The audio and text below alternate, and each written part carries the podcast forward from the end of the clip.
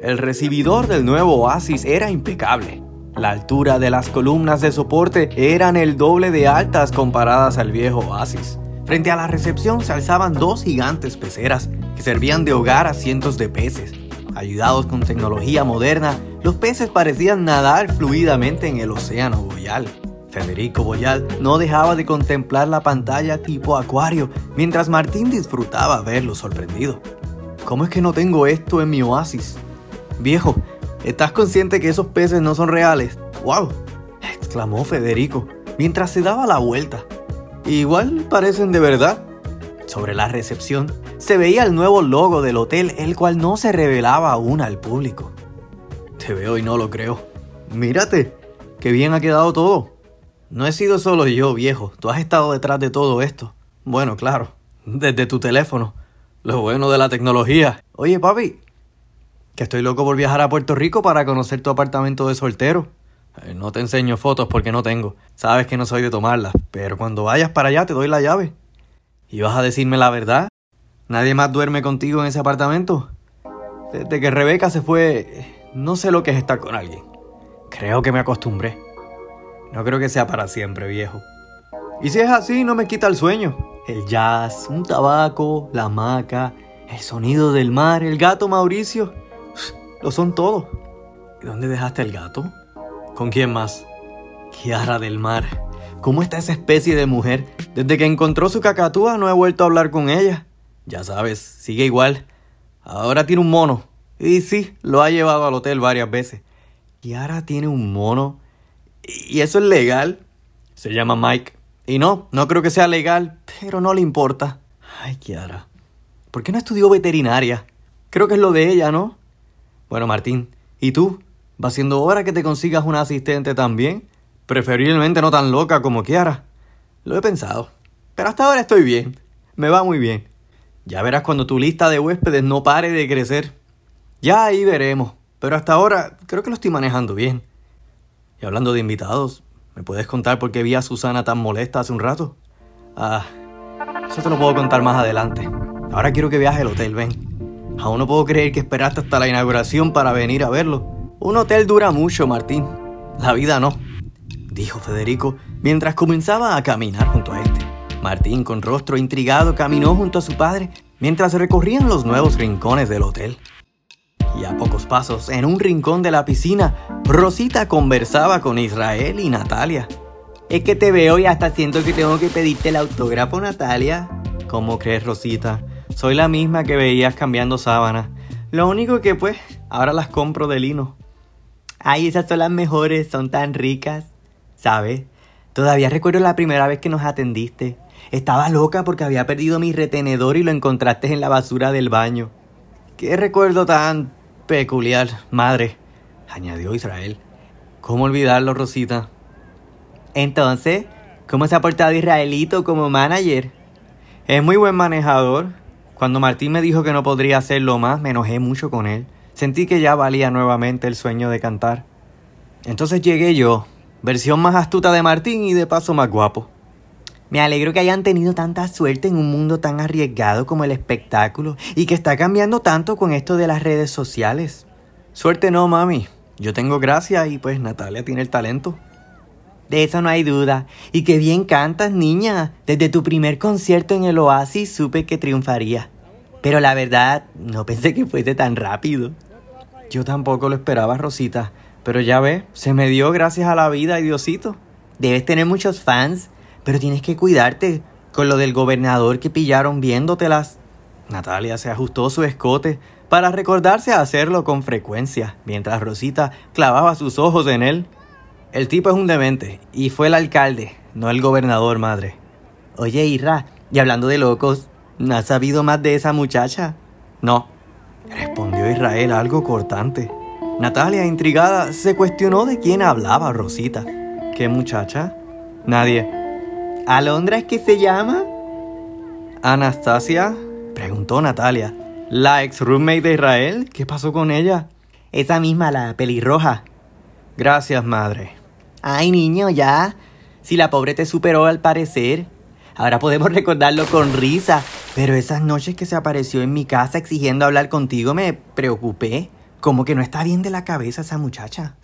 De pronto, Rosita vio a lo lejos a Martín y fue de inmediato a importunarlo con sus peticiones de tragos.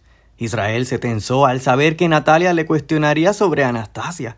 Este se sentó frente a la piscina y sumergió sus piernas en el agua. ¿Así que la dejaste un poco atormentada? Anastasia confundió las cosas y no fue mi culpa. Yo le fui concreto desde un principio. Eso pasa más cuando somos tercos y queremos algo impulsivamente. Ah, sí. Entonces, ¿cuándo vas a dejar de ser terca y me pondrás atención a mí? Insistes con eso. Mira quién está haciendo el terco. No serás tú la protagonista de Miss Terquedad. Mira que no voy a estar disponible toda la vida. Seré honesta contigo, Israel. Me encantaría que siempre lo estuvieses, pero como amigo, como manager o lo que sea que seas. Sé que si confundimos las cosas mi carrera se podría afectar y la verdad es que no sé de este negocio. Oportunista. Pero tranquila, que tu sueño va a brillar junto a mí o sin mí. Solo mira hasta dónde hemos llegado. Natalia sonrió agradecida. Colocó su mano en el hombro de este y lo dejó a solas un momento mientras se iba a caminar hacia la playa. Israel se quedó observándola. Su avispado gesto se tornó en uno de conformidad. Y es que sin duda, y detrás de toda esa armería de piropos y coquetería, Israel tenía sentimientos por Natalia. Pero su disfraz de manager lo debía regresar a su compostura. Así que volvió a mirar hacia el agua y aprovechando que tenía la piscina solo para él, decidió nadar en ella. Al sumergirse, nadó hacia la profundidad rozando el fondo de la piscina con su pecho. Justo al otro extremo, las luces en el fondo lograron proyectar la silueta de una mujer. Israel se sorprendió al saber que no se trataba de una sirena y se espantó al creer ver a la misma Anastasia. Este salió abruptamente a la superficie y miró a cada rincón buscando de manera espavorida la figura de ella. ¿Qué diablos me pasa? Israel había alucinado por segundos. Quizás había sido la tensión, el estrés, pero sin duda, ver a Anastasia era lo último que éste deseaba en esos momentos. Mientras, Martín esperaba con ansias el día siguiente. Las horas pasaban y la inauguración se acercaba. Fumaba un cigarro en el balcón de su nuevo apartamento, el mismo donde había vivido los últimos diez meses. Su apartamento era rústico y contaba con una vista al mar. En él había dos asientos en paja y una antorcha de bambú para ambientar las noches. Allí se pasaba las tardes tras salir del hotel desde su primera vez en Santo Domingo. Refugiado, escondido y sin deseos de regresar a San Juan ni recordar el pasado.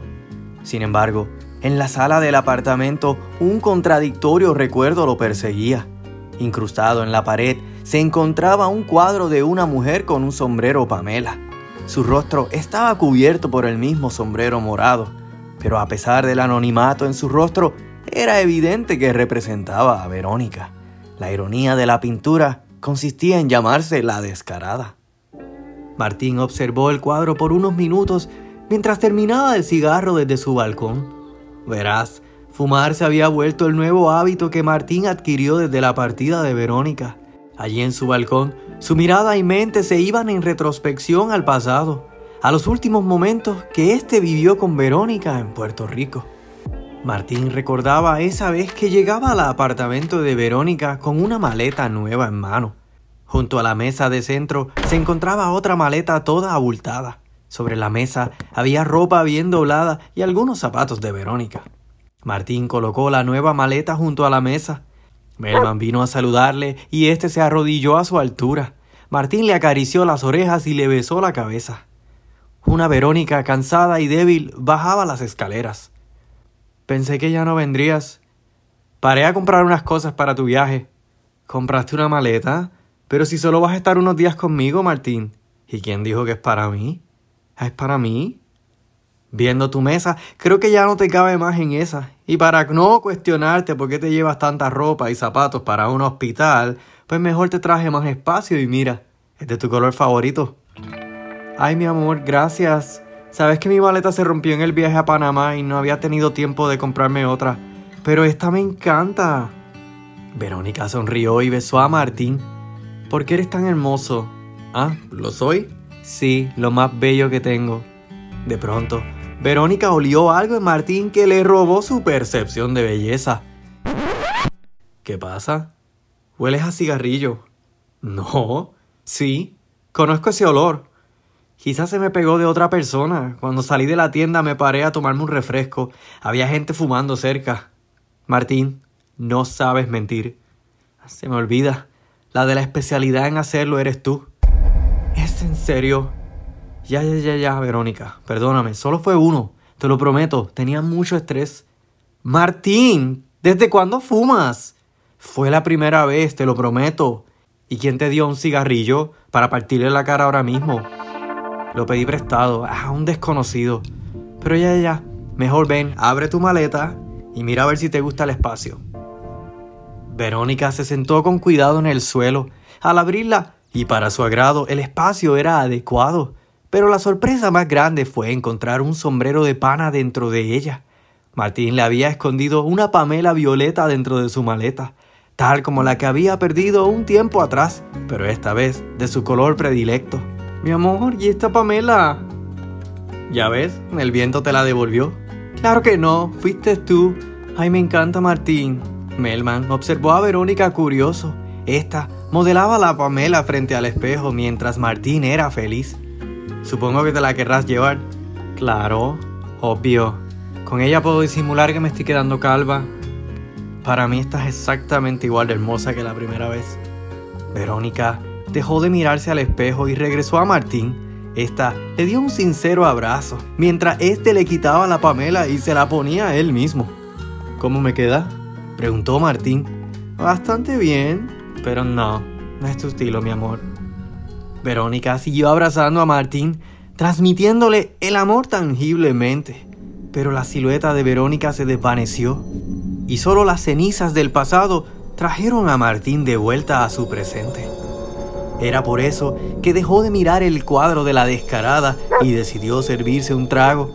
De pronto, los pasos de Melman se escucharon venir. Martín lo saludó y ambos se consintieron en el mueble. Y es que Martín se había quedado con el perro desde que regresó de Boston. Junto al mueble había una mesa con una foto de Susana del Valle.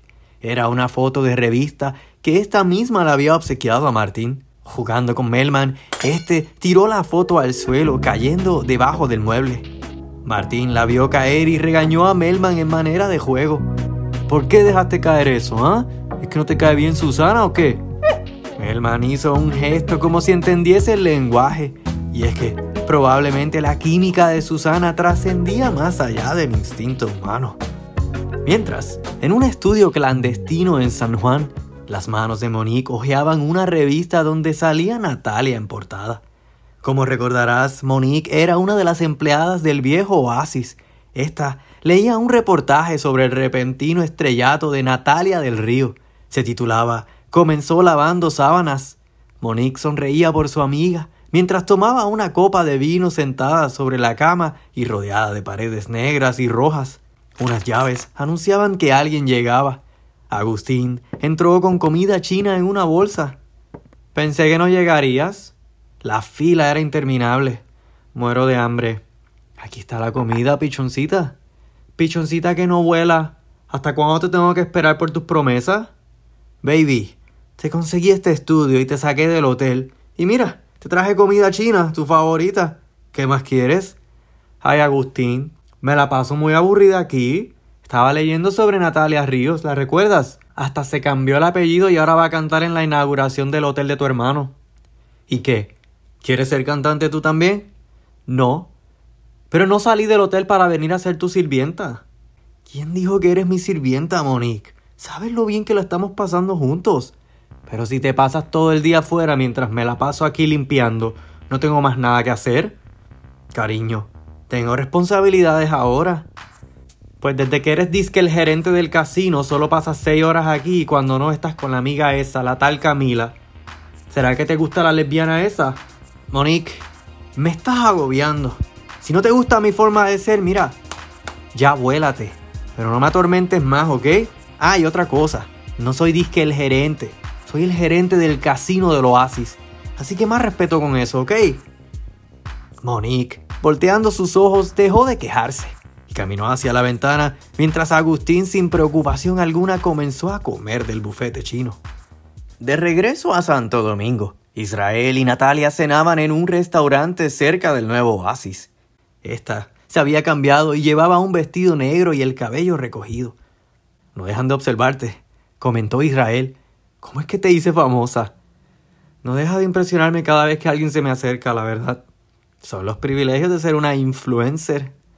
Pues sí, me gusta conocer personas, contarles mi historia y conocer de dónde vienen. Naciste para esto. Pero debes tener cuidado. Tampoco es que vas a ser la presidenta de tu propio fan club. Lo sé. Y más desde la última vez que lo vi. Otra vez con eso. Natalia, Richard está lejos. El rostro de Natalia cambió y hasta el tenedor dejó caer. ¿Estás bien? Sí. No me hagas caso. Un mesero de inmediato tomó el tenedor. ¿Segura? No sabemos dónde está Richard Israel, y sus mensajes han sido firmes y amenazantes. Escúchame, hemos hecho todo lo posible. Hemos avisado a la policía, sus fotos están en todas las delegaciones y tenemos siempre guardaespaldas. Míralos ahí. Natalia los observó desde la mesa. Dos hombres altos e imponentes custodiaban desde la entrada del restaurante. Natalia le sonrió algo tímida entre ellos mismos se miraron serios. Sí, y no sé si me intimidan más que el mismo Richard, pero ok. Tienes que relajarte, Nata.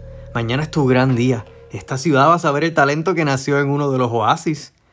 Sí, tienes razón. Y hablando de esto, aún no tengo el vestido de mañana. ¿Sabes lo impuntual que es Luli? ¿Por qué no lo despides? ¿Despedirlo? Sí, despedirlo, despedirla. No, no sé lo que es él, ella, compañeros. Sabes que esto es muy confuso. Pero Tú mejor que nadie escoges tus vestuarios y yo mejor que nadie te doy mi opinión. Somos el dúo dinámico, ¿no? Y mientras estos continuaban su cena a gusto, Israel aprovechó para pedir champaña y brindar por el triunfo de Natalia.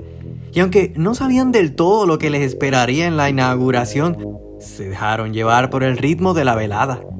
Sin embargo, a pocos pasos y desde la terraza del restaurante, alguien lejos de ser un fan los observaba. Esta persona precisamente sujetaba un tenedor y con cierto enojo lo apretó hasta marcarse el mismo en la palma de su mano. Mientras otro que decía basta a los tormentos y recuerdos era Martín, este, algo tomado, se ahogaba en tensión y estrés por las horas que separaban la inauguración del hotel de su presente. Sin embargo, un toque a la puerta avisó que alguien llegaba para calmar la ansiedad de Martín. Este abrió, encontrando el rubio y dispuesto cabello de Susana. Hola, guapo. Supuse que te encontraría aquí. ¿Qué haces aquí? Estuve pensando y, sabes, no me gustó cómo terminó nuestra conversación en el hotel. ¿Y vienes a recompensarla? Mejor aún, vengo a no conversar. Bien pensado. ¿Y qué tomas? ¿Puedo acompañarte? ¿Puede servirte? Pásale, voy por más hielo. Martín caminó hacia la cocina justo cuando Susana se acomodaba en su sala.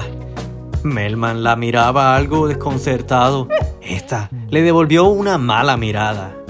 De pronto, el teléfono de Martín comenzó a vibrar. Verás, Susana estaba más que dispuesta a no perder un partidazo como Martín, y ésta sabía que ella no era la única persona pendiente de Martín. Fue por eso que al ver que Brenda llamaba por teléfono, Susana no dudó en tomar acción y apagó el teléfono de Martín. Este regresó con dos vasos con hielo. ¿Escuché mi teléfono? No, era el mío, nadie importante. Susana, coqueta y cómoda en el mueble, esperó por su vaso. Entonces, ¿por qué brindamos? Por comienzos. Salud, salud. Mientras, otra que celebraba su llegada al nuevo oasis era Marta. Esta, con trago de cortesía en manos, se sentía la reina del nuevo hotel, aunque nadie realmente estuviera celebrando junto a ella. Y es que Brenda, allí en el mismo lobby del hotel, temía precisamente que su llegada a Santo Domingo le traería una gran decepción. Bueno, ¿y es que aquí no hay celebración o qué? ¿Que nadie sabe quién soy? No, Marta, la gente no sabe quién eres.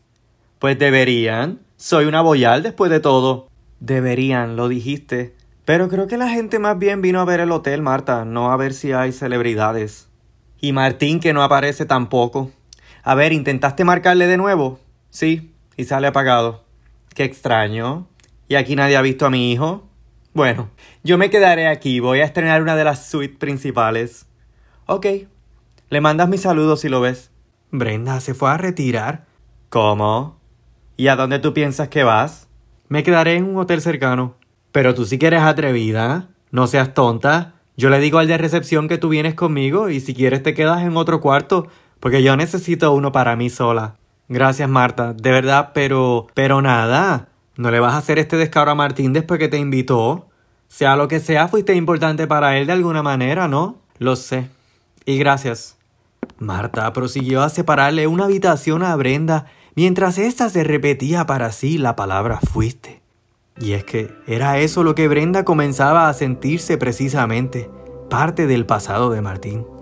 Verás, en ese momento, Brenda no sabía a ciencia cierta si Martín estaría con alguien más, aunque nosotros lamentablemente conocemos la respuesta, y es que Brenda estaría a solo unas horas de confirmar su sospecha. Allí, mientras se sentía obligada a quedarse en el hotel, Brenda comenzaba a arrepentirse de haber tomado ese avión y es que todo apuntaba a que Brenda nuevamente no sería la elegida por Martín Boyal.